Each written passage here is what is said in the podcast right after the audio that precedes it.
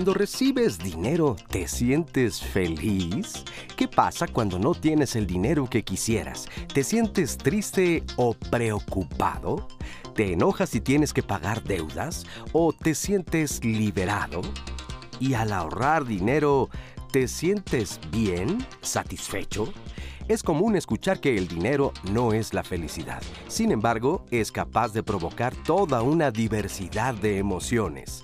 Saber identificar cómo nos sentimos en relación con el dinero es vital para realizar cada una de nuestras acciones de forma planeada, aprovechar eficazmente nuestros recursos para mantener en orden nuestros asuntos financieros. Quédate con nosotros para hablar de mi relación con el dinero. Hola, ¿qué tal? ¿Cómo están? Bienvenidos a Diálogos en Confianza. Yo soy Cristina Jauregui y el día de hoy, como ya vieron, vamos a hablar de mi relación con el dinero. ¿Cuál es la relación que tú tienes establecida con tus finanzas, con el dinero? ¿Cuáles son los prejuicios, las ideas preconcebidas que no te permiten avanzar o que te mantienen en una situación precaria? De eso vamos a hablar el día de hoy. Va a ser un súper programa. Quédate con nosotros. Estamos felices de que ya estén ustedes aquí con nosotros. Y le quiero dar, por supuesto, los buenos días a mis compañeras de lenguas de señas mexicanas. El día de hoy está con nosotros Lía Vadillo y Magdalena Alejo. Buenos días, chicas. Y por supuesto, mi queridísima Anaí. ¿Cómo estás, Anaí, querida? Cris, buenos días, buenos días a la audiencia. Qué gusto estar el día de hoy con ustedes. Claro que sí. Y bueno, de invitados teníamos, tenemos el día de hoy a Eda Lorna Venegas. Ella es psicóloga clínica, psicoterapeuta grupal, psicoterapeuta familiar y de pareja y escritora. Eda, ¿cómo estás? Qué gusto tenerte aquí. Un gustazo. Gracias. Encantada. Gracias, gracias. También está con nosotros Ana Aguilar Vergara. Ella es psicoterapeuta gestalt y sistémica. Tiene experiencia en trabajo clínico con adultos y parejas y diseña e imparte talleres sobre comunicación asertiva, desarrollo del proceso emocional para los padres con hijos adolescentes, entre otras cosas. Ana, ¿cómo estás? Hola, ¿qué tal? Buenos días. Encantada. Qué gusto tenerte aquí. Y también está con nosotros Ángel González Vadillo. Él, eh, perdón, discúlpeme un segundito, él es especialista en finanzas personales, en conciliación y negociación de deudas y es director general de la Organización Nacional de la Defensa del Deudor SC. Ángel, ¿cómo estás? Muy buenos días, un placer estar aquí con ustedes. Bienvenido. Bueno, ya hemos estado platicando, no, no, no se pueden perder este tema, va a estar extraordinario todo lo que vamos a aprender. Quiero que me acompañen a ver el siguiente testimonio de Irina Piñón. Vamos a ver qué es lo que ella nos dice de su relación con el dinero y cómo lo cambió. Acompáñame. Vamos a ver eh, en un momentito. Este, Irina Piñón, adelante, por favor. Mi relación con el dinero era, pues no existía. Cuando digo no existía es entre más lejos mejor, porque mucho crecí con que el dinero es la causa de los problemas familiares, el dinero es lo que causa los pleitos, por un lado. Y aunque vivía en una casa muy grande, en mi cerebro siempre que no hay dinero para el juguete, no hay dinero para el paseo, era igual a somos pobres. Y así crecí con esa mentalidad de pobre. No viajes, no gustos para tu cuerpo, sino solo generar para lo necesario, casa, comida, vestimenta. Era esa parte de disminuirte. Disminuirte en el sentido de no puedo tomar esta clase, no puedo ir a tal lugar, mejor ni me, ni me meto a tal tienda. Era mucho esa, esa parte de, sentirte comprimido. Mucho eso, eso ni siquiera, ni siquiera te atrevas a soñar. ¿Para qué sueñas? En relación era de, tú tienes que tienes que estudiar, sí, estudié una carrera, pero trabajar para alguien. Entonces, cuando ya empecé a tomar conciencia de esto, ya me empecé pues a tomar talleres para cambiar esta situación. Sí ha cambiado mi situación financiera definitivamente. Yo pasé de, yo así digo, de tener el mínimo en tu tarjeta de débito y que si yo sacaba dinero, pues ya, ya pagaba cierta cantidad por no tener ese límite, a hoy poder hacer gastos mayores. Y eso que te hace sentir que puedes lograr lo que quieras, que puedes ir a donde quieras y que sabes de que sí es posible para ti si es posible el viajar, si es posible tener tu propio negocio. Hoy sí, yo así digo, tengo el valor, porque mucha gente no tiene el valor de hablar del dinero con tu pareja, de hablar de, o de, yo así digo, de mandar del, el dinero del universo. Y la otra parte, dejar de pensar de esa mentalidad de que un hombre me mantenga. Entonces, eso también cambia mucho tu chip cuando ya te, te haces tú responsable de ti y dejar de buscar que el gobierno, que mi padre, que, los que mi esposo se haga responsable de mí. Cambia mucho. Muchísimas gracias por este testimonio y bueno, me parece que es interesante muchas de las cosas que dice Eda. Por ejemplo, ella eh, dice, bueno, la relación con el dinero no existía, no había, ¿no? Y, y claro, ¿cómo que no existía si todos los días estamos intercambiando, ¿no? Pero es cierto, no se habla, no se dice, todas estas cosas en torno, los, mensajes, ¿qué nos puedes decir de eso? Sí, bueno, lo primero que me salta es que yo no tenía relación con el dinero. No, definitivamente es, hay que echarlo a la basura, esas ideas. Eh, todos tenemos una relación con el dinero, sea consciente o inconscientemente. Y a lo mejor eh, no, no nos hemos percatado ni nos hemos dado cuenta que el dinero está en la vida desde que llegamos o desde antes de nacer. Es decir, a lo mejor no hubiéramos nacido por la decisión de los padres porque no tenían dinero. O sea, para hacer una familia, formar una familia, el aspecto económico es sumamente importante. Ahora los jóvenes, las nuevas generaciones, antes ni se pensaba, era un mandato divino de Dios y, los hijos que Dios nos mande y no había esta reflexión de las implicaciones económicas, porque a final de cuentas básicamente tenemos los seres humanos dos necesidades. A grosso modo las voy a clasificar, que son necesidades materiales y necesidades afectivas. Estas dos son dos grandes rubros que habría que irlas desglosando, pero que se nos olvida que las necesidades materiales las tenemos que satisfacer, pues con un recurso, con un medio que es el dinero. En la antigüedad, pues no había el dinero, es una, una invención de la sociedad, es un constructo, un concepto. era, eran los objetos, era el trueque de mercancías que a lo mejor vamos a tener que regresar. A lo mejor sí, porque en algún momento. Es que fíjate, esto que dices, las necesidades, ¿no? Las necesidades afectivas, pues sin duda, por supuesto que sabemos que existen, pero la necesidad del dinero, o sea, monedas y billetes, es creada por nosotros, ¿no? O sea, es como tú dices, creada, pero ¿cuánto daño nos ha hecho? Ángel, o sea, a nivel de la familia, todos estos mandatos sociales que nos han hecho muchísimo daño, ¿qué nos puedes decir? Sí, y es una carga que a nivel social te pesa muchísimo. Tienes que reflejar cierto nivel de vida porque es una competencia, todo el tiempo estás compitiendo con tus familiares, con tus amigos, con tus compañeros de trabajo y tienes la necesidad de demostrar que tú tienes una mayor capacidad económica a una costa de no ser así, de, de endeudarte, de afectar tu economía al mediano o largo plazo. El chiste la idea, que tiene la mayoría de las personas es el aquí y el ahora. Ya lo bailado, ¿quién me lo quita? Gasto hoy, pago mañana. Entonces utilizan el crédito de una manera totalmente incorrecta para hacerse de bienes o de servicios que en realidad no tendrían por qué pagarse mediante algún crédito. Y sucede este tema del endeudamiento. Y la gente vive endeudada y vive con esa crisis existencial, con ese nivel de estrés, porque no puede cumplir. Y, como bien señalaba, eh, no se habla del tema. Nos da pena platicarle a la pareja, por ejemplo, que la tarjeta de crédito ya la tenemos a full y que ya estamos buscando créditos en otros lados para poder pagar deudas. Entonces, es un, todo un tema bastante delicado y necesario hablarlo con la pareja, sobre todo, o con la familia, para que nos puedan apoyar para ir resolviéndolo en lugar de irnos hundiendo cada vez más. Sí, ahorita vamos, nos van a ir diciendo cómo hablarlo con la familia, que es muy difícil. Pero, Ana, eh, este testimonio que vimos a mí me llama mucho la atención eh, porque antes de entrar al aire estábamos comentando el tema de género, ¿no? Decíamos que qué importante. Ella dice algunas frases que me llaman la atención, por ejemplo, así no voy a depender ni de mi marido ni de mi papá, ¿no? Ese tipo de cosas. Me voy a, eh, a, poder ser independiente y autosuficiente.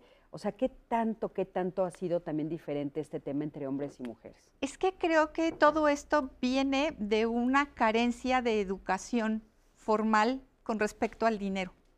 ¿No? Eh, la información que tenemos es contradictoria, es generalmente proviene de la cultura popular y, también es, forma parte de patrones que adquirimos de manera inconsciente.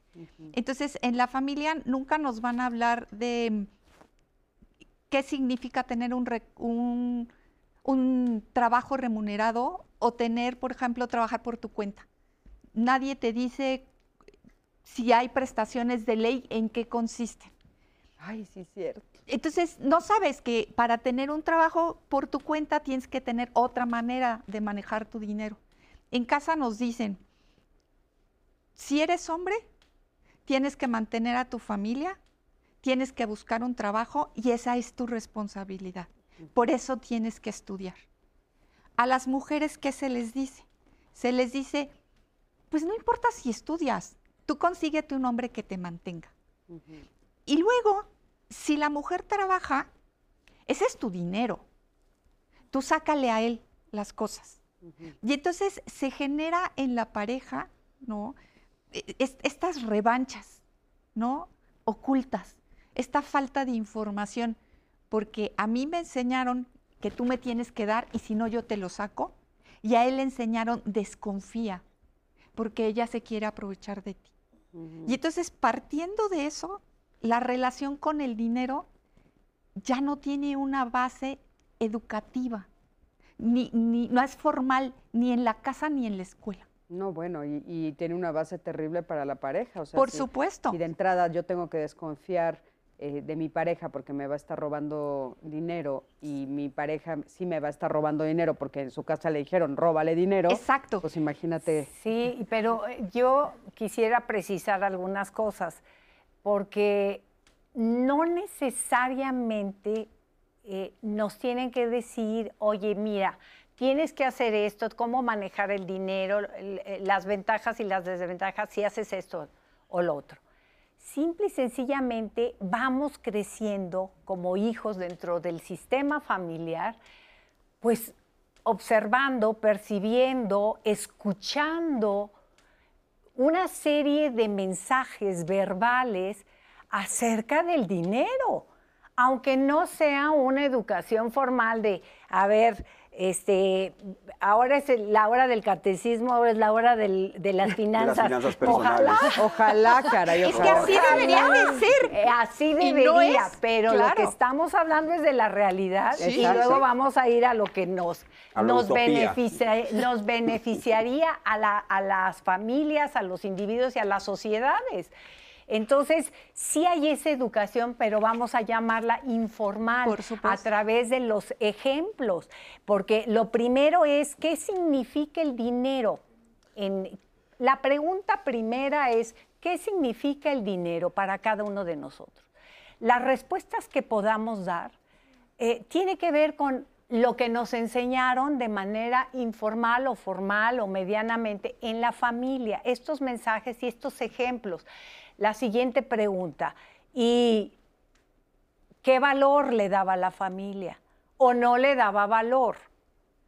Porque sí tiene un significado, siempre el dinero tiene un significado, que lo desconozcamos, que esa es la tarea. ¿Qué significa para mí tener Claro. dinero? Ahora, esta, en esta mis pregunta que estás haciendo, a mí me parece bien interesante, porque ahorita que la estás diciendo, yo estoy pensando, ¿qué significa para mí el Sí. dinero? O sea, no, o sea, ¿qué respuesta tenemos a eso? ¿Qué significa para mí el dinero? O sea, ¿qué significa? ¿Alguno de ustedes puede El responder? problema es que la gente ve el dinero como el objetivo. Lo que yo quiero es tener mucho dinero, en lugar de verlo como un medio para tener esa prosperidad. Dejamos a ver, de percibir, ponnos el ejemplo para que dejamos de percibir el dinero como lo que es. El dinero en realidad es un producto, el producto más comercializado. Cuando hablábamos del trueque, lo que hace el dinero es poder calcular los precios de las cosas, en lugar de utilizar huevos o vacas o gallinas para intercambiarlos, porque cuántas gallinas tienes que pagar por una vaca, por ejemplo, ¿no? Lo que vino a hacer el dinero fue poder estandarizar los precios y decir una vaca vale tantas piezas de plata en algún momento, ¿no? Ahora es, son pesos y centavos. Sí, son monedas y billetes. Exactamente. Entonces tenemos que entender eso. Primeramente, ¿qué es el dinero? Simplemente es un producto que se comercia, que se puede adquirir. Y lo que tenemos que hacer con ese dinero no es decir yo quiero tener mucho dinero, no. Tenemos que entender que el dinero debe ser un medio para que tengamos esa prosperidad, para podernos hacer de distintos bienes y tener también, por supuesto, un respaldo económico para cualquier imprevisto que se llegue a presentar en algún momento de nuestras vidas. A ver, ¿no? Ángel, pero entonces, ¿en qué momento eh, brincamos a esta idea de tener mucho dinero? O sea, eh, tienes toda la razón. Viene de la Antes era, antes era, bueno, pues te, tres gallinas y entonces eh, te lo cambio y tú dame Es que era la prosperidad que 10 existía anteriormente. Exactamente, porque yo eran bienes tangibles. Cuando hablamos de nuestros bisabuelos, quizás, el que tenía, por ejemplo, un rancho y tenía ganado y tenía gallinas, era una persona próspera. Ahora no, ahora la persona próspera es la que trae el coche, la que trae la tele de 80 pulgadas, cuando llegas a su casa para ver el partido de televisión, pero en realidad es una prosperidad ficticia Relativa. porque no existe. En realidad, todo eso que tiene lo debe. No es algo que posea 100%. O sea, ¿qué, qué tal si no lo debe? Si no lo debe, obviamente, ahí sí ya estamos hablando de una persona próspera que ha sabido manejar sus finanzas. Desgraciadamente, el grueso de la población no lo ve así por esa falta de percepción y un descontrol en cuanto a sus finanzas se refiere, porque lo que, lo que te decía al principio, estamos correteando ese objetivo de ganarle a los demás. Y entonces nosotros solitos nos vamos poniendo el pie a lo largo de nuestra vida y eso impide que tengamos prosperidad, porque llegamos a un punto en el que vivimos para pagarle al banco. Percibimos nuestra quincena y así como nos, la- nos llega, el banco se cobra lo que le Pues es debemos. que el banco, el banco siempre te, te- Y te lo sube y te sube y te sube. O sea, tú le debes un peso y mañana ya le debes uno y medio, y pasado ya le No, debes dos, y, pasado y es un y ganas uno. claro. Y es, Te suben las líneas de crédito y tú en lugar de decir, no, yo no puedo permitirme una Eso línea de es. crédito tan elevada porque mis finanzas no me permiten un nivel de endeudamiento tan alto, dicen, no, pues vénganos tu reino y hágase tu voluntad, ¿no? Básicamente eso es lo que ocurre. ¿Sabes? Sí. qué? Creo que el problema principal es que el dinero no está vinculado a la realidad. Y creo que ese es el primer paso, vincularlo a la realidad. En terapia, mucha gente que viene con esa sensación de carencia, de yo no tengo, a mí no me alcanza, cuando tú le preguntas en qué gastas, te dicen no sé. y, y honestamente no saben. Entonces, el y les preguntas peor tantito, ¿cuánto ganas? Pues hay más o menos tanto. ¿O cuánto gastas? Eh, Sí, pero ya no digas, se supone que debes de saber exactamente cuánto ganas, ganas. ¿no? Y a veces ni siquiera eso te lo pueden responder. claro, porque, porque vivimos en una sociedad que tiene, que hay, hay mucho comercio informal, Sí, ¿no? entonces si no hay ese vínculo del dinero con la realidad, vas a, van a vivir como dices tú. Entonces, el primer ejercicio es cuánto gano, en qué gasto, dónde, cuándo y cómo. Claro. Sí. Oigan, acompáñenme a ver eh, la siguiente entrevista que le hicimos a Yanko Abundis. Vamos a ver el que nos dice sobre esta relación con el dinero. En nuestra cultura y en países como el nuestro, tenemos arraigos ancestrales en donde nos dicen que el dinero es sucio, que no se debe de hablar en la mesa de, algo tan vulgar. Y entonces la relación llega a ser oculta entre la pareja, con los padres, con los hermanos, en la familia en general, con las amistades. Y pareciera un tabú, porque incluso pensamos que no nos lo merecemos, cuando debe ser todo lo contrario. El dinero no es sucio. El tener dinero no, no es maligno. Simple sencillamente, y esto es obvio, que sea bien habido. La relación con el dinero debe darse de una manera cordial. Veamos al dinero como a un amigo. ¿Y cómo tratas a un amigo? De manera cordial. El dinero debe de ser un aliado para nosotros. Y algo muy importante, si nosotros vemos en el dinero a un medio, entonces la relación será muy sana. No lo veas como un fin. Eso no es bueno. Esa relación no es sana. Entonces, recuerda, el dinero es un medio que procura satisfactores y la relación debe de ser sana para que al dinero no lo ahuyentes. No es un tema esotérico, es un tema de la vida real, que estudian y definen los neurocientíficos y todos los expertos en relaciones humanas. Así que a tener una relación sana con el dinero, porque el dinero no es pecaminoso. Mm, Qué interesante. Muchísimas gracias, Yanko. Y hablando justo de eso y entrando al tema de las emociones, ¿verdad? O sea, ¿por qué se puede vincular el dinero con emociones? Eh, lo que se acaba de decir es que el dinero en sí, y que nos quede bien, bien claro, es un medio, es un recurso, un vehículo para alcanzar metas, objetivos de vida. Pero si no tenemos claro cuál es el sentido de mi vida, no sé pues qué medios usar para algo que desconozco. Entonces andamos un poco o bastante perdidos de qué significa tener dinero, generar dinero, recibir dinero, ahorrar dinero, manejar, administrar, gestionar el dinero y cómo a su vez también enseñar en la familia como un tema. Transmitir ese sí, conocimiento. transmitir ese conocimiento, quitando este tabú. Me encantó esto que dice Abundis, porque tanto el sexo como el dinero son dos tabús que eh, seguimos cargando. Y aquí, pues, hablar de estos temas es justamente romper paradigmas, romper, desmistificar, destabuizar y atrevernos a sentarnos como lo estamos haciendo y dialogar en casa. Claro, oye, ah, pero, casa. pero a ver, para, pa- eh, en, eh, en esto que estás diciendo, te voy a decir, ahorita hiciste, eh, utilizaste unas palabras, ¿no? Mm, eh, que son palabras que, que van de la mano del dinero, ¿no? Y yo, yo, escuchándote sentada aquí y habiendo leído libros y tal, de repente digo, pues es que son palabras que no son tan accesibles para todo el mundo. O sea, si tú ahorita me dices, es que tienes que administrar y tienes que Sí. este, contabilizar y tienes que o sea, Presupuestar y planear. y, y eso enseñarse a tus hijos. Yo digo, ay, jole, Es que ¿dónde esa es la palabra empiezo?" clave. Ahí, ahí empezamos, ahí Sí. empezamos. Y nos da miedo, o sea, creemos que es algo muy Eso. lejano a nosotros. Y ya, ya empezamos Ajá. a entrar también a la materia de qué tienen que ver las emociones con el dinero. Porque justamente parte de esa, digamos, irrealidad en la que vivimos es inconscientemente y que hay que hacerlo consciente es que esto está desvinculado, que está desconectado. Ajá. El cerebro está diseñado para trabajar con un sistema maravilloso que se llama el sistema de recompensa y es fundamental para la supervivencia y la sobrevivencia. Pero ¿qué necesitamos? Cubrir nuestras necesidades más elementales. Cuando recibimos esos satisfactores, activamos estas estructuras cerebrales que se, eh, y segregan además eh, neurotransmisores que nos dan contentura, felicidad, alegría, La emoción, la famosa dopamina, que ya los tele- televidentes ya hasta saben por estos programas qué es la dopamina, la serotonina, la, endorfina, Nada te la hace más feliz que pasar la tarjeta y llevarte los zapatos. Eso. De inmediato. Pero el cerebro también necesita estas recompensas para sentirnos bien.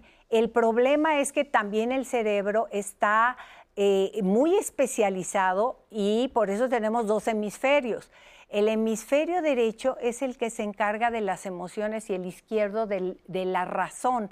Entonces generamos pensamientos racionales, pero también pensamientos, digamos, irracionales. ¿Por qué irracionales? Porque se involucran las emociones. Es que y sí. las emociones es lo que nos da el traste, porque el impulso, pues el tarjetazo, pues que estoy bien emocionada, pues el regalazo. lo emocional Pues, ciega lo racional, ¿eh? Entonces, la, la parte emocional, el hemisferio, el hemisferio eh, derecho está alocado. Y es como, como comer eh, mucha, eh, eh, digamos, eh, Chocolate. chocolate Dulces. eh, que, te, que te produce eh, esta sensación de bienestar y queremos más. Entonces, el equilibrio. No hay una aquí, saciedad. El equilibrio es básico en general en la vida. Oye, a el ver, dinero pero- necesita equilibrarse. A ver, pero templarse, sí, yo diría. estabas Pero es que es diciendo- dificilísimo porque ver, lo emocional te- truena totalmente a lo racional. Y entonces es cuando ves, las tiendas comerciales están diseñadas Sí, para que sí. gastes, para pegarle a, ese- a esa parte emocional. A ver, explícanos cómo. Tú, tú entras al centro comercial, viene el buen fin. Ajá. ¿Y qué pasa? Empieza el bombardeo mediático. Por eso hicimos este programa, para que ustedes Para no que tengan cuidado. y te dicen, el No buen fin. caigan. El buen fin es que está a punto de llegar. ¿Y cuánto? O sea, aparte, antes de la Navidad, que es una Uf. época también, Ángel, que la gente gasta muchísimo. Entonces, ahora ya se amplió a noviembre, Noviembre. noviembre, diciembre. Antes, sí, antes la época de gastos precisamente era, Era la época diciembre. navideña, Ajá, ¿no? ahora La es noviembre Llegabas al centro comercial enero. Los adornos, las esferas, el arbolito, la música. No hay respiro. Todo, exacto, exacto. Y ahí está el Xbox y el PlayStation y la televisión y Y es que sabes que las emociones te pueden decir cómo es tu relación con el dinero. Claro. Porque si hay O el vacío que tienes. Sí, porque fíjate, si te sientes incómodo alrededor del dinero o alrededor de personas con dinero, tu relación no es buena. Hay, hay emociones que, re- que crean sufrimiento, porque Claro. lo que nos dicen es, ganar dinero es difícil. Claro. Eh, Tienes que invertirle mucho tiempo, nunca te van a pagar lo correcto. Ay, sí. Y si tienes un buen trabajo y está bien remunerado, sientes culpa. Sí, No oye, lo merezco. vamos a ver qué dicen las personas en redes. Sí. Anaí, querida, vamos a ver para completar esto que estamos diciendo, justamente qué nos están diciendo. Totalmente, Ana Aguilar. De verdad es que están muy en acorde a lo que nos estabas diciendo y varios de ustedes nos están dejando hasta canciones, frases célebres, de todo un poco, porque al parecer todos tenemos esta relación emocional con el dinero. Les quiero compartir esta de Raúl Corona que nos dejó eh, la frase en YouTube. Dice la canción, yo no nací pobre, me gusta todo lo bueno, así que pues a trabajar. Sara García Silva dice, nunca había reflexionado cuál es mi relación con el dinero, que tengo, eh, en mi caso tengo parálisis cerebral y no puedo trabajar, pero ahora que lo pienso me preocupa no tenerlo para cubrir las necesidades que conlleva mi condición. Estoy un poco angustiado, espero aprender de este programa. Sí, sí, sí. Eh, Keiker Blanco, mi relación con el dinero es solo para satisfacer las necesidades de lo principal que es vivienda, alimentación, educación, vestir y muy importante el tema de salud. Eh, Sbaide también, a- aparte del tema de medios, ella nos dice que ella considera que la iglesia también ha tenido un cierto, em, pues por ahí, circunstancias de que nos ayudan a tener esta culpa respecto a la relación con el dinero. Dice, pues según... Ahorita lo comentamos, Lo pero que claro que claro. sí. Sí, dice, según la iglesia hay que ser humildes y no sentar. Incluso hay consignas en la Biblia que dicen es más fácil que un camello entre por el ojo de una aguja que el rico que entre al reino de Dios. Em, tengo una vecina que pide dinero prestado y nunca paga, siempre inventa algo para que la gente lo preste. La verdad es que ya no, nadie le habla, ya nadie la busca y pues nadie queremos estar cerca de ella, nos dice Lilia Guerrero. Y a Arim, que dice, más o menos administro el dinero, como les enseño a mis hijos a administrar su dinero, soy madre soltera, desde que lo soy, la verdad, me, me he vuelto un poco más coda. Airam, Su, muchas gracias por tu comentario y así como tú, varios de ustedes nos comentaron muchísimo en redes sociales sobre este tema porque pues hay mucho de qué hablar. Tenemos una cápsula preparada con una recopilación un poco de todos sus comentarios para que también los invitados la puedan ver. Al preguntar en nuestras redes sociales cuál es tu relación emocional con el dinero, estos fueron algunos comentarios que recibimos. Seudi 4. Hay una relación indudable desde las necesidades básicas a cubrir, vivienda, transporte, comida, educación, algunos placeres. Todo ello se ve fomentado u opacado por el dinero y de manera inherente toca nuestros contactos familiares, sociales y emocionales. Ciclaura UNAM 87. Creo que mala, porque lo cuido mucho, a veces, aunque no creo que debamos caer en el me lo merezco, porque la realidad social es otra. Un ligero merecimiento te deja ahorcado toda la quincena. Perlita Padrón, es necesario, no lo podemos evitar y desear tener más para lo que tú quieres o deseas de tener, para darle a tus seres queridos lo mejor, pero hay que estar muy conscientes de cómo manejarlo. Un arma de dos filos. Mauricia Pérez, codependencia. Él me manipula y yo no puedo vivir sin él. Enrique Amaral, definitivamente, mi relación con el dinero es enfermiza, con miedo infundado a quedarme sin él. Tengo una dependencia malsana con el dinero. Laura Angélica González Lara, buena, el dinero es necesario en nuestra vida. Muchísimas gracias por sus comentarios y bueno, estamos a punto de entrar a un corte, pero Ángel, ¿por qué a veces, o, el- el- o sea, lo común es no tengo suficiente? porque es la realidad, desgraciadamente. Eh, volvemos al tema de esa falta de cultura financiera por el temor de hablar de dinero. Eh, desde la niñez nadie nos enseña cómo manejar nuestro dinero, cuál es el concepto del ahorro, cuál es el concepto de inversión, de deuda. Y ya cuando lo entendemos o lo comenzamos a entender, es, ya es demasiado tarde, ya estamos en la vida adulta entradísimos. Entonces, por eso es que la relación con el dinero la mayoría de las veces no es buena. La mayoría de las personas quisiéramos tener una excelente relación con el dinero, Claro. que siempre tuviésemos suficiente, pero si no comenzamos con bases sólidas, pues ya lograr ese objetivo en la edad adulta es complicado. Pero no es imposible, ¿verdad? No, no para nada. Porque, por tener ejemplo, todos esto- los que nos están platicando en las redes nos están lo que se pidiendo comentaba, ayuda, ¿no? lo que se comentaba al principio, la base para tener finanzas sanas comienza con el presupuesto. Ok, eso, con ¿Cuánto eso nos vamos gano? a quedar. ¿Cuánto gasto? Ahorita regresando importante. del corte nos vas a decir Claro eso. sí. Lo primero es el presupuesto. Ahí y después del presupuesto nos van a decir qué tenemos que hacer. Quédate con nosotros, no te vayas. Ahorita regresando te decimos el secreto.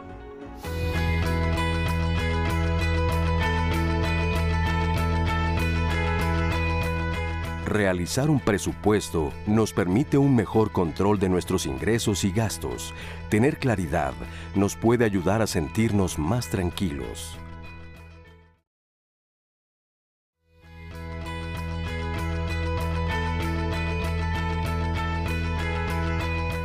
Invierte en ti. Nosotros somos nuestro principal activo. Dediquemos una parte de nuestro ingreso en hacer o adquirir algo que nos haga sentir bien.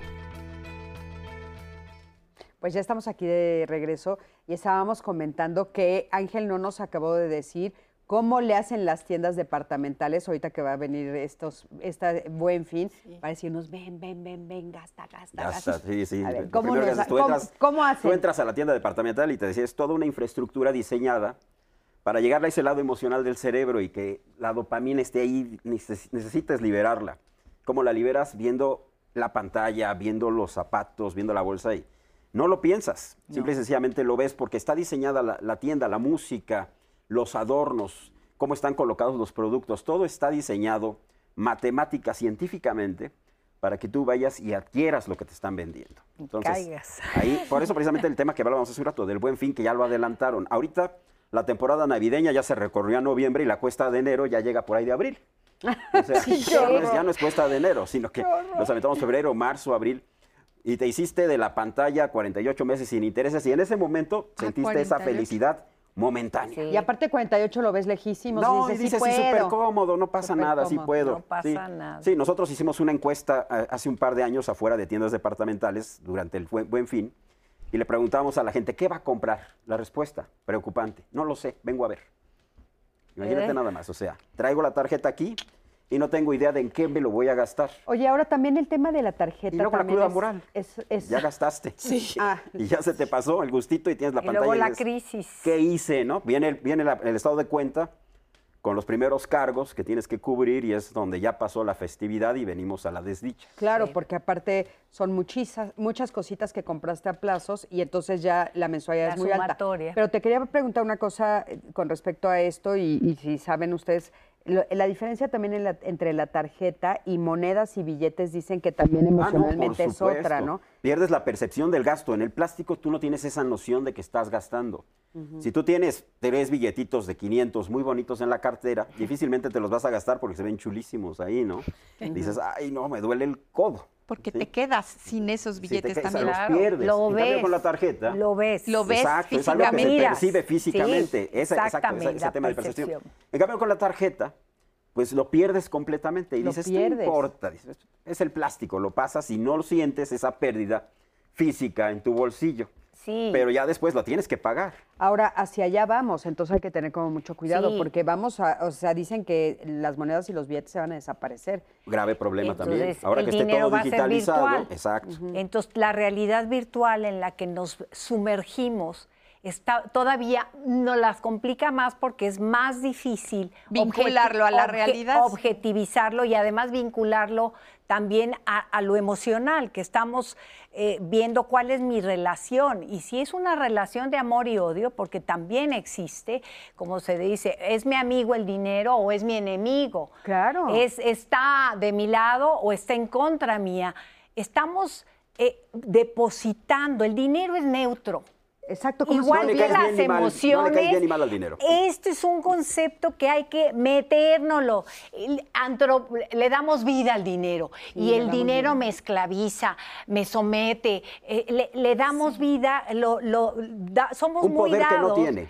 Eh, un poder que no tiene, el poder lo tenemos nosotros. El problema no es el dinero, el problema es qué yo hago con este dinero. ¿Qué significa para mí? ¿Qué, eh, ¿Cómo lo voy a manejar? ¿Cómo voy a distribuir este dinero? Y si cuido o no, en cualquier relación, como también Abundi lo decía, cuidamos a los seres queridos, pero si no queremos el, de- el- el dinero, porque ten- estoy peleado con el dinero, esta es la pregunta, ¿cuál es mi relación? Tengo conflicto, estoy peleado con el dinero, ¿cómo reconciliarme? ¿Cómo cambiar esta manera de conceptualizar, de pensar y de sentir el dinero? Vamos a meter esta variable que se nos olvida. Claro. No es algo meramente mecánico, racional. Todo lo que estamos decidiendo y eligiendo hacer en la vida está coloreada por las emociones. Claro, Porque oye, es pero a una ver, función. Esto que estás diciendo, por un lado, es, es bueno, yo tengo un problema con el dinero, no, no tengo una buena relación y tal. ¿Qué pasa también, porque también tiene que ver con esto, qué pasa con las personas que sí lo tienen, pero se les escurre entre las manos Pues también? también es un problema. Sí, sí, me quema el dinero en las Me manos. quema, ¿no? Me lo quema. dicen, No puedo, se No me lo- va. No lo puedo Sí. tener. porque- ¿Y en qué Sí. gastaste? Lo que comentabas hace Sí. un rato, ¿no? ¿En qué se te fue? No tengo la más. Cuando llega la gente con nosotros, ya super, sobreendeudada, con deudas de 200, 300, 400 mil pesos, lo que le preguntamos a la gente es eso. ¿Qué tienes? ¿Qué te quedó? Debes 400 mil pesos en tarjetas. ¿Qué es lo que tienes? Tienes, no sé, algún Un bien que hayas adquirido, porque el Sí. coche todavía lo debes. No lo pagaste con eso, ¿no? La mayoría de las personas nos dicen, no tengo la más remota idea. Se me fue en viajes, se me fue en fiestas, se me fue en comidas, Ropa, en cuestiones que, Que aparte no son para esto, eso. pero aparte de eso que dices, es algo que se te aplaude. O sea, si tú dices, se fue en viaje, qué bueno, lo gastado, lo, lo, lo Lo bailado, bailado nadie te, lo quita. quita. Oye, Ángel, me están preguntando, este, en la producción me dicen, por favor que diga lo del presupuesto, el presupuesto. El Quedamos, presupuesto, sí. le prometimos al público que Y ibas no a le decir. estamos cumpliendo No le estamos cumpliendo. El presupuesto es básico, de ahí, de ahí partimos precisamente para darle esa tangibilidad al dinero. Aunque no lo tengamos, hay que entender que el dinero está ahí. Entonces, lo primero que tenemos que hacer es un presupuesto. Dejar de vivir por encima de nuestra capacidad económica, porque desgraciadamente Justo. la mercadotecnia es lo que nos obliga a hacer, a vivir por encima de esa capacidad económica. Si yo gano X cantidad, pero vivo por encima de esa cantidad, voy a vivir endeudado toda mi vida. Entonces, aceptar nuestra realidad económica, aterrizarnos, que es dificilísimo a nivel emocional, el aceptar que no podemos vivir hasta acá arriba, sino que tenemos que vivir aquí abajo, es muy complicado. Esa aceptación es un sentimiento de derrota. Es lo que te decía, nos sentimos como derrotados. Nos sentimos exactamente. Pero es lo primero. ¿Queremos tener finanzas sanas? Aceptación. Vivimos aquí. Aquí es lo máximo que nos podemos endeudar. No podemos ir más allá.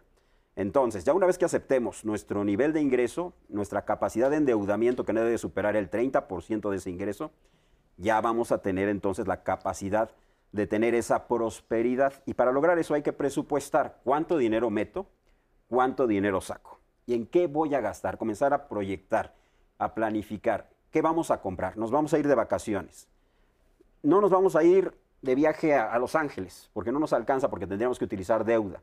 Tenemos que aterrizarnos y nos vamos a Acapulco, pero con dinero que hayamos ahorrado, que hayamos presupuestado y que no impacte negativamente nuestras finanzas. Ese es el principio básico de las finanzas sanas, un presupuesto adecuado. A ver, eh, para, para bajarlo un poquito a palabras, porque les digo que de repente estas palabras pueden asustarnos. Yo, ¿qué, qué es un presupuesto? O sea, hacer sumas y restas. Sumas y restas. O sea, ¿no? Hacer sumas. Fácil y sencillo. Me siento, me siento Papel y lápiz, con un papelito, con un lápiz. calculadora. ¿Y qué apunto? ¿Cuánto estamos metiendo? El ingreso general. O sea, ¿cuánto gano? Obviamente hay ingresos muy variables. Cuando Ajá. hablamos de comerciantes, por Sí, ejemplo, algunas exacto. veces meterá mucho, a veces meterá poco. ¿Cómo llego a una media o cómo le hago cuando soy comerciante? Si, si me está viendo un comerciante. Cuando eres comerciante, desgraciadamente persona- es complicado, Sí. porque ahí dependes mucho de cómo se encuentra la economía. Claro. Hay, hay factores ajenos a tu control. Cuando tú percibes un salario, cuando tú percibes un ingreso quincenal fijo. Es mucho más fácil que hagas un presupuesto porque ganas X cantidad de pesos, gastas X cantidad de pesos, te sobra X cantidad al mes. Esa sería la capacidad de ahorro que tú tienes. Cuando hablamos de un comerciante, pues abres la cortina de tu negocio y a lo mejor ese día vendes fantásticamente bien. Lo que debes de hacer entonces es no engolosinarte. Si ese día te fue muy bien, tienes que estar preparado para épocas de vacas flacas. Entonces, guardas parte de ese dinero, lo reinviertes si es posible, porque si tú dejas el dinero en el banco con la inflación, se lo come. Entonces, si tienes la capacidad de invertir, hacer crecer tu inventario como comerciante, te va a facilitar un ingreso mayor porque estás comprando productos que vas a poder vender en el futuro. A ver, vamos a, un mejor va- precio. ponnos un ejemplo de las mamás eh, o mujeres que trabajan, por ejemplo, de venta por catálogo, que es altísimo en México y que seguro muchas O las ninis también, ¿no? Las famosas ninis que andan No, ahorita. las haciendo- ninis no. Las, las mujeres, eh, oh, no, pues es que No, no, no, de, sí, ah, no, Vamos de las a hablar nenis, de, la- perdón, de las nenis. Hablo Ah, de las nenis, de las sí. chicas que se dedican a comerciar también. Sí, sí. Para mantener exacto, sus exacto. Sí, pensé que es Ah, que las ninis es otra cosa. Sí, no, las no, no. Yo por eso dije, no, de las ninis no. Las nenis. De las nenis. Ok. De, eh, este, muchísimas mujeres en México lo sabemos y en el mundo. Se han vuelto emprendedoras. Ajá, por venta por catálogo, ¿no? O sea, por ejemplo. Entonces, a ver, O si en yo. línea. Ajá, o en línea, que es lo mismo. ¿no? Básicamente. Bueno, ajá. ¿Qué pa- qué ha- ¿Cómo le hago ahí? O sea, haz de cuenta, yo digo, como bien dices, hoy, hoy recibí mucho dinero, mañana menos, mañana. Un mes lo cuento, lo cuento dos meses. O sea, ¿cómo? Ayúdame un poquito Cuando a hablamos saber. de comerciantes, hablamos, por, por ejemplo, a muy corto plazo, a lo mejor a siete días. Ajá. Cada semana tú ves cuánto vendí esta semana, tanto, cuánto tengo que reinvertir, cuánto tengo para gastar. Pero cuando hablamos de un emprendimiento, lo ideal es que en las primeras etapas del emprendimiento, casi todo lo que tú ingreses como ganancia lo reinviertas. Eso va a hacer que crezca. El problema de- del emprendedor es que muchas veces quiere tener de inmediato beneficios. Y entonces sus ganancias, las pocas que hayan sido, en lugar de reinvertirlas, Es se las gasta. Se las gasta. Se las Pero es que a veces los necesitas. A veces sí, o sea, cuando se trata de un gasto necesario, inevitable. Ahora- Pero cuando se trata de un gusto, ahí mi consejo es espérense tantito, mejor inviertan un poco más, esfuércense un poco más, porque alcanzar el bienestar financiero requiere de esfuerzo y disciplina, como bien comentaba. Ahora, en esto de la disciplina, eh, por ejemplo, ¿cómo me doy cuenta de lo que gasto?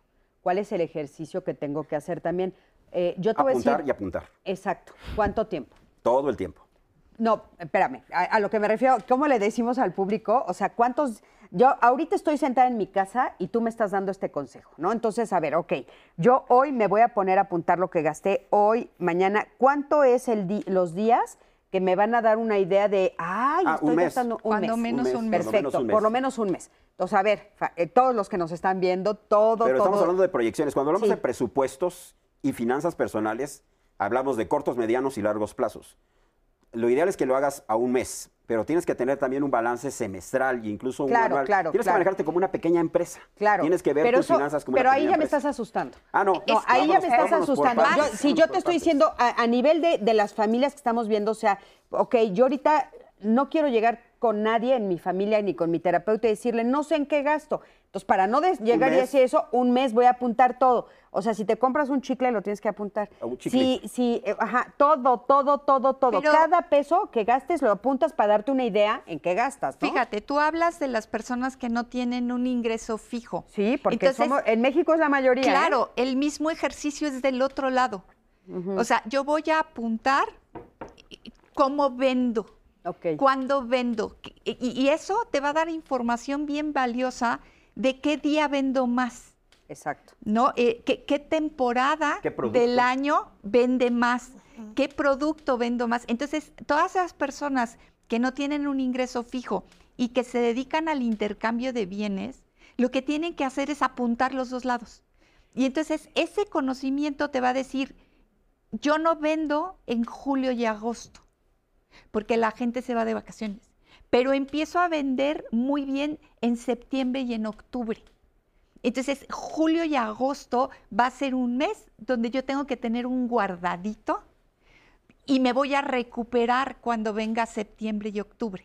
Entonces, esas personas que no tienen un ingreso fijo, que no tienen vacaciones, porque si no trabajan, no ganan, tienen que ir considerando eso.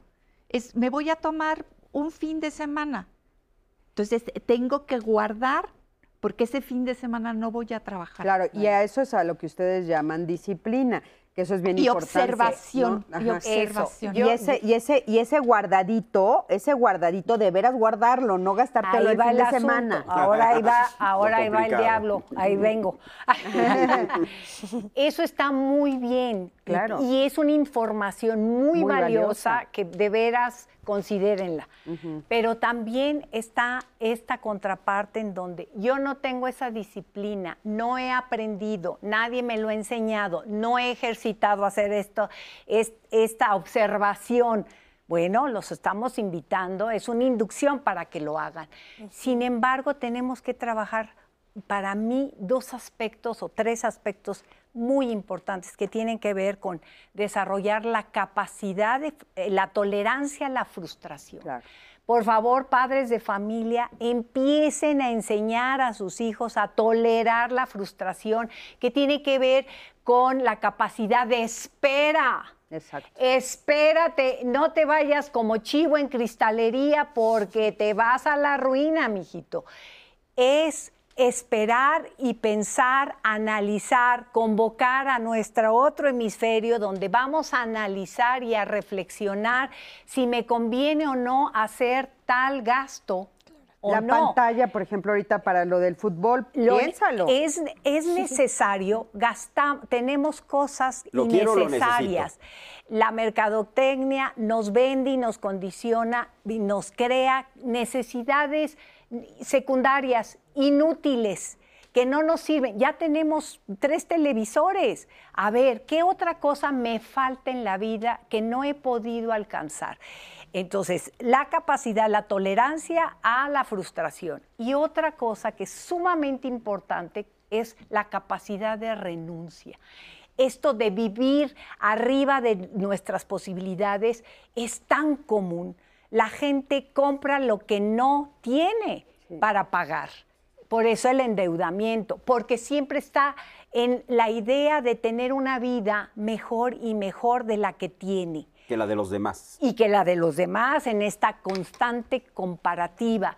Pero eh, esto nos desfasa de la realidad Y- y genera es un sufrimiento. con- Sí, un claro, vive sufriendo todo el conflicto tiempo y estresado. y la renuncia es, a ver, no podemos tener todo en esta vida y tenemos que aprender a pensar que yo quiero tener en, una fa- en mi familia, que es para mí los valores más importantes, porque a veces el valor, le damos demasiado valor al dinero Sí. y dejamos de valorar las cosas más importantes que tiene lo que nos ofrece la vida. Tienes razón. Eh, La compañía, la vida misma, la vida, la salud, que el dine- la salud cuesta mucho Claro. mantenerla, perderla más. Claro. Claro. Porque no tenemos con qué pagarla y se nos va la vida pagando a veces Oye, enfermedades. Y esto que dices es muy importante, por ejemplo, se nos olvida que trabajo para disfrutarlo con la familia, Así ¿no? es, ese es otro valor.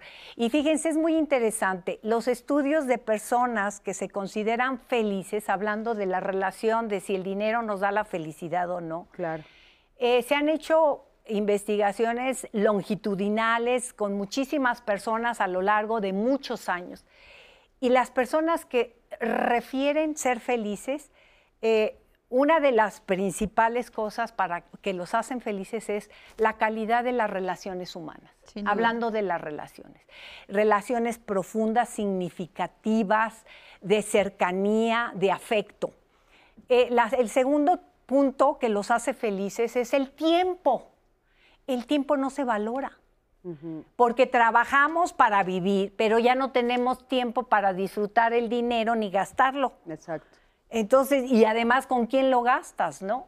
Y el tercer punto es el dinero que nos ayuda. El dinero ayuda, dicen los que son, que reportan que son felices. Dicen, en tercer lugar, el dinero ayuda, pero lo suficiente. ¿Pero qué es lo suficiente? Pues aquello que me permite cubrir mis cuentas, que me permiten tener una vida en donde no me tengo, no me conflictúa, me, me permite irme a la cama tranquilo. La calma es la tranquilidad y la calma es otro elemento para la felicidad. Otro elemento es el goce y el disfrute. A veces estamos tan agobiados por no tener lo suficiente. ¿Qué es?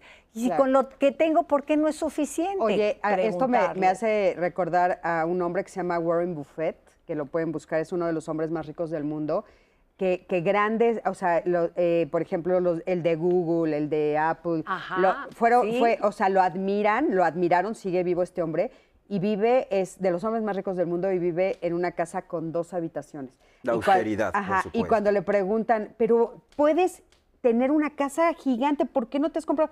Que no la necesito. Eso. Y él dice, y honestamente te dice, no la Le necesito. acabas de dar al clavo. No, No la, la necesito. Oigan, a ver, espérenme, ahorita regresamos a lo que le acabamos de dar al clavo. Acompáñame a ver la siguiente cápsula, eh, que justamente es de Banjico y nos van a explicar también un poquito este tema del dinero. La educación económica financiera, la verdad es que la vemos como estas herramientas que te permiten como empoderarte como individuo. Y como individuo, lo primero que eres, eres un agente económico que toma decisiones. Y las decisiones tienen que ver con tu contexto, con tu presente y tu futuro, el ciclo de vida en el que estás y tienen que ver con tus decisiones individuales, pero también en tu familia y la comunidad y la sociedad. En la medida que estamos conscientes que somos nosotros los que tomamos decisiones, podemos evitar estos tabús de que no puedes moverte de tu condición inicial. Puedes tú, con base en tus decisiones y en lo que decidas tú utilizar el dinero para trasladar tus decisiones del presente y del futuro, decidir qué vas a hacer con tu vida. A, eres agente económico financiero que tomas decisiones todo el tiempo. B, tiene que ver con tu contexto. ¿Qué estás viviendo? ¿Qué estás buscando? C, no es lo mismo el ciclo de vida en el que estás. No es lo mismo si estás, si eres un niño, si estás ah, joven, adolescente o pro, joven profesional, o si ya estás en la salida de tu carrera profesional. Tiene que ver con qué vas a decidir con el presente y el futuro, es la cuarta. Y tiene que ver cómo impactas a tu comunidad, a tu familia y al, al planeta inclusive, ¿no? Que yo creo que vale la pena que medio las tengas consciente a la hora que te empoderas como individuo tomador de decisiones. Bueno, eh, ya vamos acomodando, vamos acomodando. Pero estabas diciendo algo adelante. ¿Lo quiero o lo necesito? Es la pregunta clave para poder tener un buen presupuesto. Las cosas que queremos son esas que nos llenan a nivel emocional y a veces ni eso, nos satisfacen durante un muy breve periodo de tiempo porque pues, nos liberan la famosa dopamina, ese, ese lado emocional del cerebro, o nos sirve para llenar algunos vacíos que tenemos Sí. existenciales que vienen desde la infancia. Las cosas que necesitamos son todas aquellas cosas que son necesarias, como su nombre lo indica, para poder subsistir, para poder vivir, la salud, eh, si tenemos un negocio, crecer nuestro inventario, nuestro hogar, nuestra ropa, o sea, cosas que son necesarias. Entonces, si van a gastar, lo que yo le recomiendo a la gente siempre es preguntarse, hacer esa pregunta, ¿lo quiero o lo necesito? Sobre todo en estos tiempos de crisis tan complicados, donde los grandes analistas financieros proyectan un 2023 muy difícil, eh, nuestro yo de hoy tiene que empezar a cuidar a nuestro yo del mañana. Entonces ahí es donde nosotros tenemos que pensar, ¿dónde vamos a estar el año que entra? Cada peso, lo que les decía yo hace un rato, cada peso que cuidemos hoy nos va a cuidar el día de mañana. Oye, y eh, dicen que va a ser un año muy difícil. eh, ¿Cuántos años se, se proyectan difíciles? Bueno, es que desgraciadamente no hay una forma de saberlo con exactitud, porque cuando hablamos de finanzas a alto nivel hay mucha especulación. Hay, en estos momentos hay personas que proyectan una crisis financiera que puede durar 5, 7, 10 años. Hay otros que dicen que va a ser un bache momentáneo. Todo depende mucho de cómo se maneje la economía en Estados Unidos principalmente. Y desgraciadamente venimos saliendo de una pandemia y comenzamos con una guerra. No acabamos de salir de una cuando crisis. estamos entrando en otra. Entonces, hoy por hoy es cuando más debemos hacerle caso a ese sentido de no pelearnos con el dinero, no verlo como un tabú. Al final del día es una herramienta que nos va a permitir tener una vida mucho más tranquila y alcanzar ese nivel de felicidad que es lo que buscamos todos al final del día. Y bueno, importantísimo, si nos están ya avisando que va a ser un año difícil, tener cuidado ahorita. ¿Algún comentario? Les quiero compartir este que nos llegó eh, de Liubica, que creo que vale la pena porque ella nos habla de eso que ustedes dicen, de no estar o vivir arriba de lo que nosotros queremos vivir, ¿no? María López dice, a mí no me gusta ir al súper, voy por dos cosas y se fue lo de toda mi semana. Pero veo salir a las personas con carritos llenos y cosas que evidentemente no son para negocios. Ver eso me confronta y no me hace sentir nada bien. Siento que no he logrado mucho, pues yo no puedo gastar de esa manera como ellos lo hacen, de manera tan sencilla. Quiros Ada dice, hace falta cultura, ser administrador no debería de ser una carrera, debería de ser una materia básica para cualquier otra persona. Sí. Enseñarnos desde pequeños para saber manejar nuestras finanzas. Tenemos más comentarios de ustedes, gracias por la participación. Vamos a ir a una pausa rapidísima y regresando les prometo que voy a leer más de sus comentarios.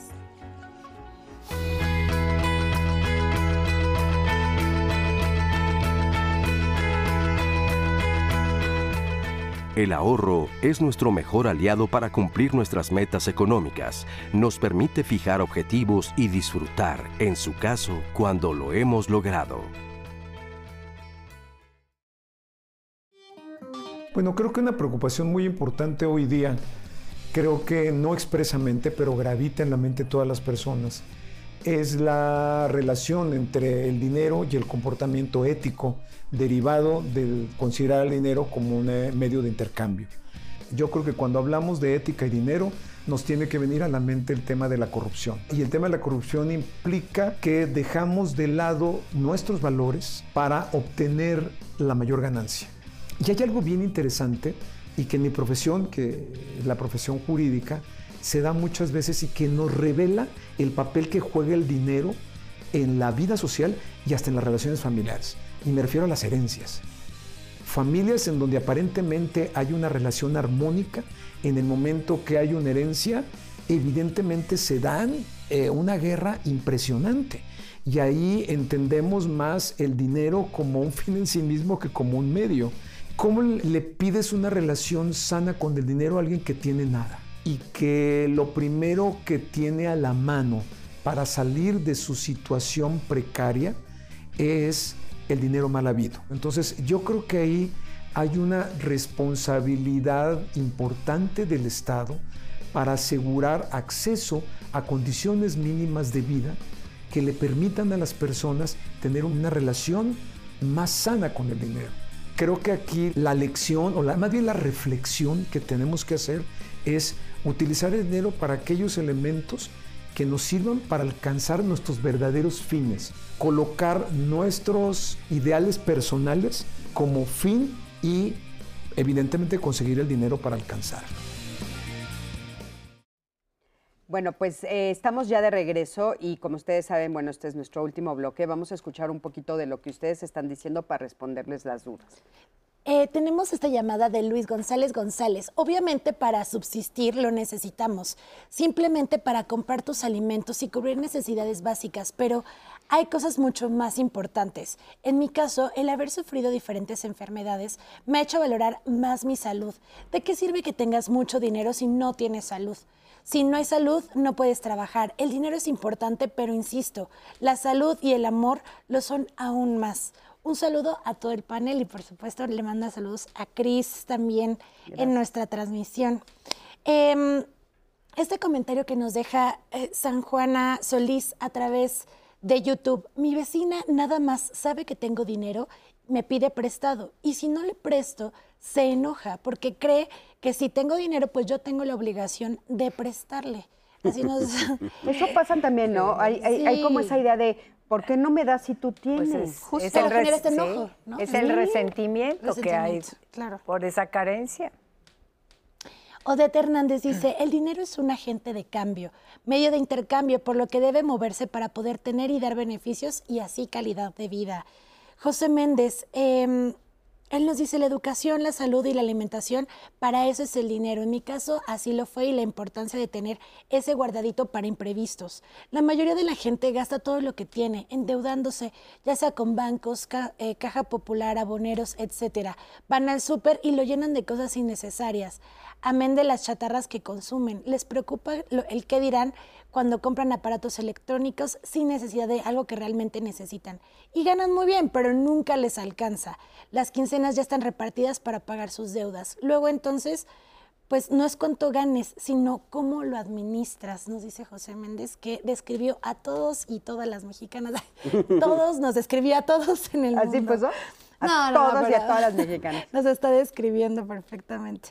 Liova dice, me parece que eh, deberíamos de preguntarnos, ¿para qué quiero el dinero? Si la respuesta es para que me acepten, me amen, me respeten y me envidien, yo creo que esos son focos rojos. Claro. Miguel Ángel Hernández dice una canción que el dinero no es la vida, es tan solo vanidad, pero en la actualidad no es así. Estamos inmersos en una sociedad de consumo, en donde compramos cosas que no necesitamos y eso nos lleva a una realidad que nunca tenemos porque gastamos en cosas superfluas y no planeamos. Y algo tan importante, a veces no ahorramos para cuando enfrentamos una situación difícil o apremiante. A ver, corazón, nada más ahí. Sí. Eh, Ana, te quería, de, de, eso que acaba de decir Anaí, eh, creo que también otro de los mitos que hay que romper es, es esto de no necesitamos el dinero, porque estamos como de los dos lados. Pero la verdad es que sí se necesita el dinero y hay que aprender a usarlo. Claro. Ese es un mito que también hay que romper. Sí, Claro. es necesario y sí da tranquilidad. Claro, el dinero es necesario en nuestra vida, nos permite alcanzar objetivos, tener una vida estable y digna. El problema es cuando no estamos conscientes de las elecciones que hacemos con el dinero. Muchas de estas elecciones se hacen de manera inconsciente o por patrones que adquirimos en el hogar. Si no clarificamos esos patrones, si no estamos conscientes de las elecciones que diario hacemos con el dinero, no va a cumplir ese objetivo de que nos brinde una vida digna y tranquila, porque vamos a estar gastando en ese patrón inconsciente, como lo decían, ¿no? De tengo que verme mejor que los demás. O ese patrón inconsciente de como en mi casa faltó la comida, gasto mucho en comida aunque se eche a perder. O porque en mi casa solo podía tener un, zapato, un par de zapatos al año, ahora tengo que tener 10. Necesitamos reconocer, sanar esos patrones inconscientes, esa cultura popular que nos hace decidir y estar muy conscientes de nuestras elecciones día con día. Ok, Anaí, adelante. Eh, este de Octavio que acaba de llegar a través de Facebook dice, en mi caso el dinero fue una forma de retener a mi pareja. Sin embargo, después de cinco años, le conseguí más de 100 mil pesos endeudándome con diferentes instituciones. Previamente, ella me garantizó pagar. Después de darle ese dinero, ella me dejó. Hoy han pasado casi siete años y no me ha dado ni un peso a pesar de que le he insistido. Ella ha tenido buenos trabajos, pero no tiene la mínima intención de pagar. Yo no he podido pagar y no he querido, eso es último porque se me hace injusto. Hoy me gustaría pagar, pero no encuentro alternativas para pagar sin quedarme en ceros cada mes. También nos hacen esta recomendación del libro Ofelia Acevedo, eh, El cerdo capitalista. Dice, lo leí y la verdad plantea esa pregunta, ¿lo quiero o lo necesito? Todos los días la cuestión en mi vida diaria y sí funciona en mi cultura financiera doméstica. Eh, y así puedo tomar nota y aprendiendo en qué gasto mis, eh, todas mis cosas y mi dinero. Oye, hablando justo de eso, me gustaría darle tantito la palabra a, a Eda para que nos digas de tu libro, Eda, de- y, la relación del dinero con la pareja. Exactamente, bueno, yo escribí hace algunos años un libro que se llama Las cuentas del amor, cómo la economía afecta a las relaciones de pareja. Y justamente ahí trato de analizar cómo en, en las relaciones de pareja se establece un código de relación basado en esta, en esta historia familiar que trae cada uno eh, de su vida y cómo se hace una combinación de estos condicionamientos, de estos patrones eh, eh, inconscientes y muy conscientes también, porque hay, hay personas sin escrúpulos que van a estafar a la pareja, que van a robar a la pareja. Como lo que nos Como lo que Como, comentó. como los ejemplos y además ahorita eh, también fuera de- del aire hablábamos de las estafas que se dan eh, para muchas mujeres, sobre todo yo eh, eh, tengo este registro, que se meten a estas redes para buscar pareja y es el lado emocional, el, el bajarles la luna y las estrellas, la necesidad tan grande que tenemos de afecto, de amor, nos hace sacar la cartera, el billete, los ahorros y nos pueden dejar en blanco estafas millonarias de mujeres que son solteras, viudas o divorciadas, que están buscando genuinamente encontrar una relación y desgraciadamente pues hay de todo en la viña del Que Señor. ese lado emocional la ciega Es- también. Exactamente, como lo que estamos hablando. Oye, es- y que atrás este de impulso. eso hay un mito, ¿no? Este mito de, de, eh, no, no mezcles el dinero con el amor. Entonces, si tú me pides dinero, pues entonces pues te lo voy a dar para no mezclar esto del dinero con el amor. Claro, yo soy generosa y no me estás buscando por dinero, es que realmente lo necesita. Y por eso las mujeres lo sueltan, ¿no? Sí, sí. Él no, me está buscando por dinero, me es, es- de verdad lo necesita, Sí, si no, no me lo eso es, pediría. eso es una ingenuidad, Ingenuidad tremenda, tremenda. de muchas hombres y mujeres, porque Hombres no y nada mujeres, O sea, toda no la es razón. exclusivo de las mujeres. Sí. Yo di ese ejemplo porque, bueno, pues es muy común escuchar estos fraudes cibernéticos, pero eh, de- amorosos, ¿no? Sí, hay, hay hasta ahorita muchas cosas, en Netflix hay muchos que hablan de los fraudes Sí. cibernéticos terribles, multimillonarios. Y no se diga también de aquellos que se hacen pasar por el banco. Ah, también. Y que además tienen una réplica impresionante, son expertísimos, mejor que los bancos, y caemos pensando que es nuestro banco. Bueno, Y- ahorita y hubo bueno, una, una chica, ¿no? Que vendió boletos para un concierto la semana pasada y que se fue, creo que creen que está en España, creo que fue en Colombia o algo así, y millones de... de No, los fraudes están a la orden del Están día. a la orden del día, pero... Que quiero aprovechar ahí para hacer yo mi comercial. Y bueno, ¿verdad? aquellas personas que estén interesadas en conseguir el libro, pues pueden contactarme, con mucho gusto. Claro, y ahí tienen todos los datos de EDA y por supuesto en nuestras redes sociales van a estar. Es un libro buenísimo, se los recomiendo enormemente. Adelante, Ana. Es que quería hacer mi comercial, Eda, porque justo Mirna Navarro nos dejó este comentario casi al principio del programa. Ella decía, mi esposo siempre me decía, si no podemos hablar de dinero, ¿cómo vamos a hablar de amor? Y eh, bueno, ahorita que mencionabas este tema de estafas y eso, es verdad, en Diálogos en Confianza hablamos siempre de estos temas. Tenemos un programa de esto que se trabajó en, se platicó en, en Viernes Pareja, por si quieren volverlo a consultar, y también para que tengan todos sus cuidados y precauciones en el tema de citas eh, y de estafas, porque sucede. Entonces, bueno, para que tengan todas las Durísimo, precauciones durísimo. eh, con respecto a ese tema.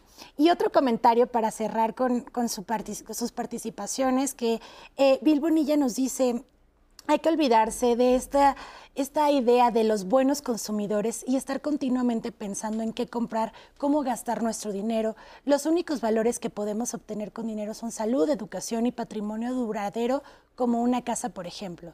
Todo lo demás no vale la pena, ignoren la publicidad y dejen de comprar compulsivamente. Ya se habló bastante del tema, también por acá ya nos recomendaron los especialistas de que también vale la pena gastarlo y utilizar el dinero. Pero, cosas que necesitas. Exacto. No, no, no, no, en, la, en la que realmente... La diferencia está difícil, pero hay que saber qué necesito. Sí. ¿no? Y, y, y, Cris, creo que es este, este mensaje que nos das es importante.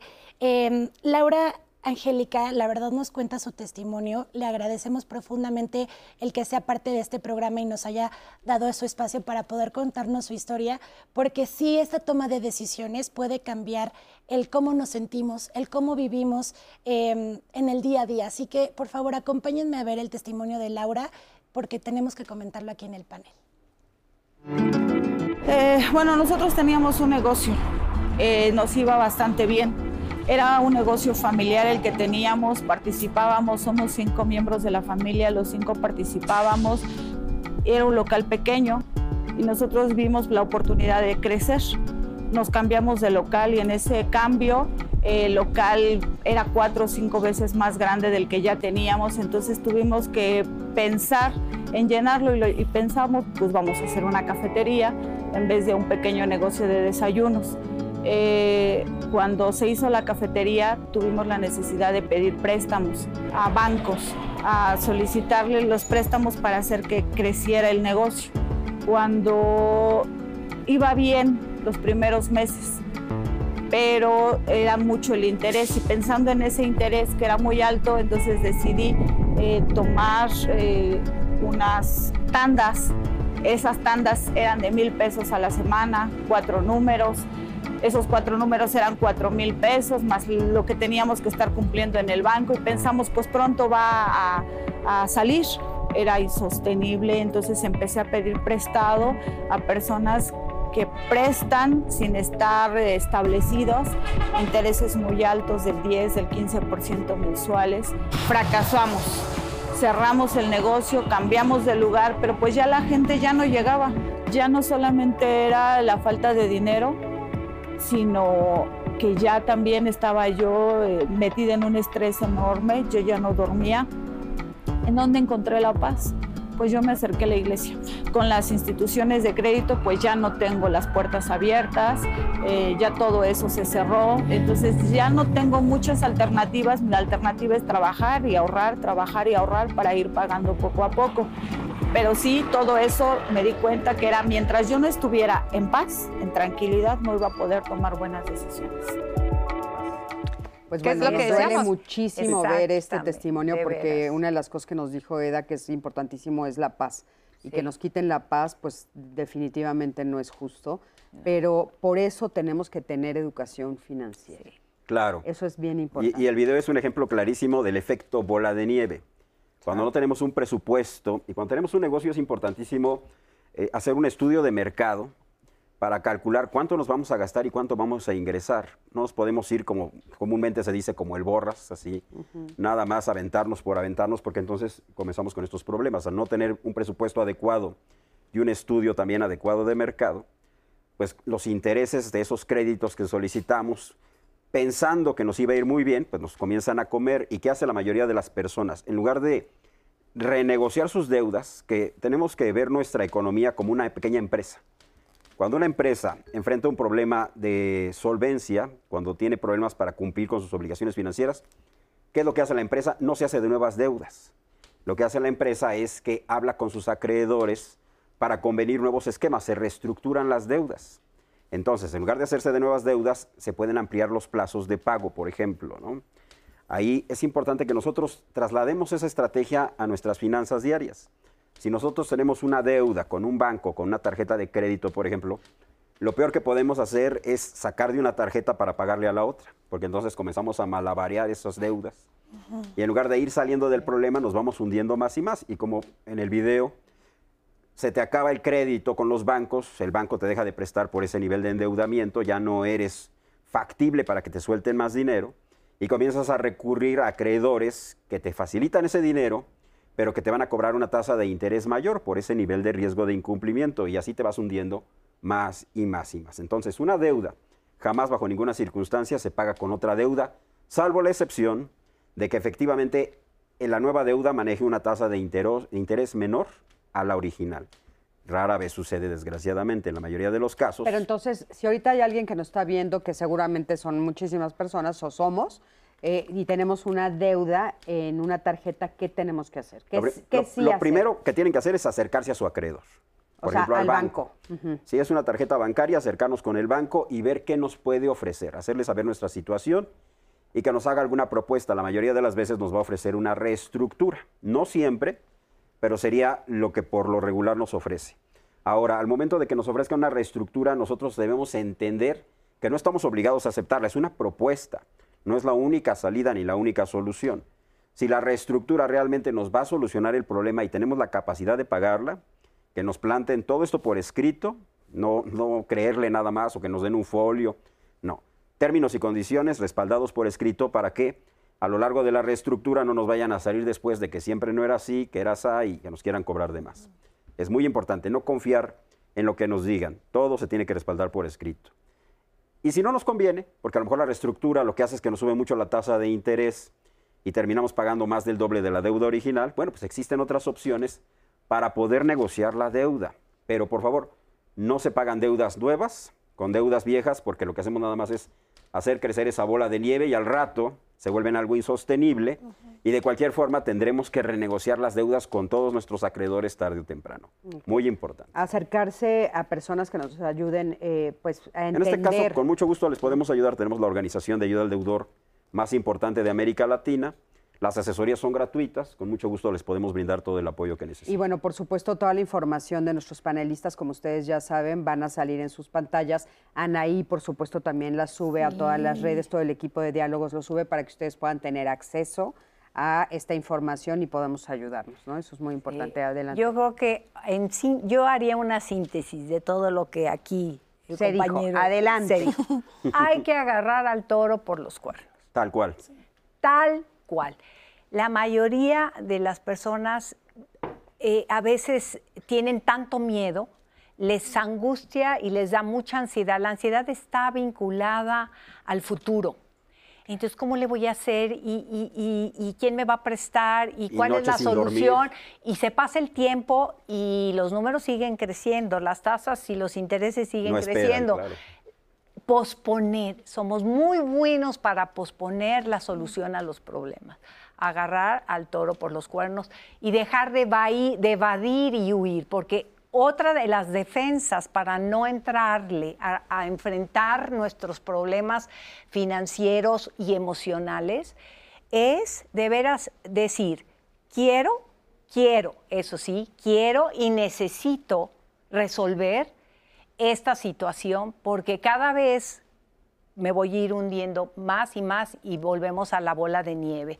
Entonces, esta, a veces en, las, en la terapia este, vemos cómo eh, nos vamos llenando de defensas mentales que nos van haciendo, eh, li- nos van limitando y vamos retroalimentando ideas y creencias limitantes acerca del dinero.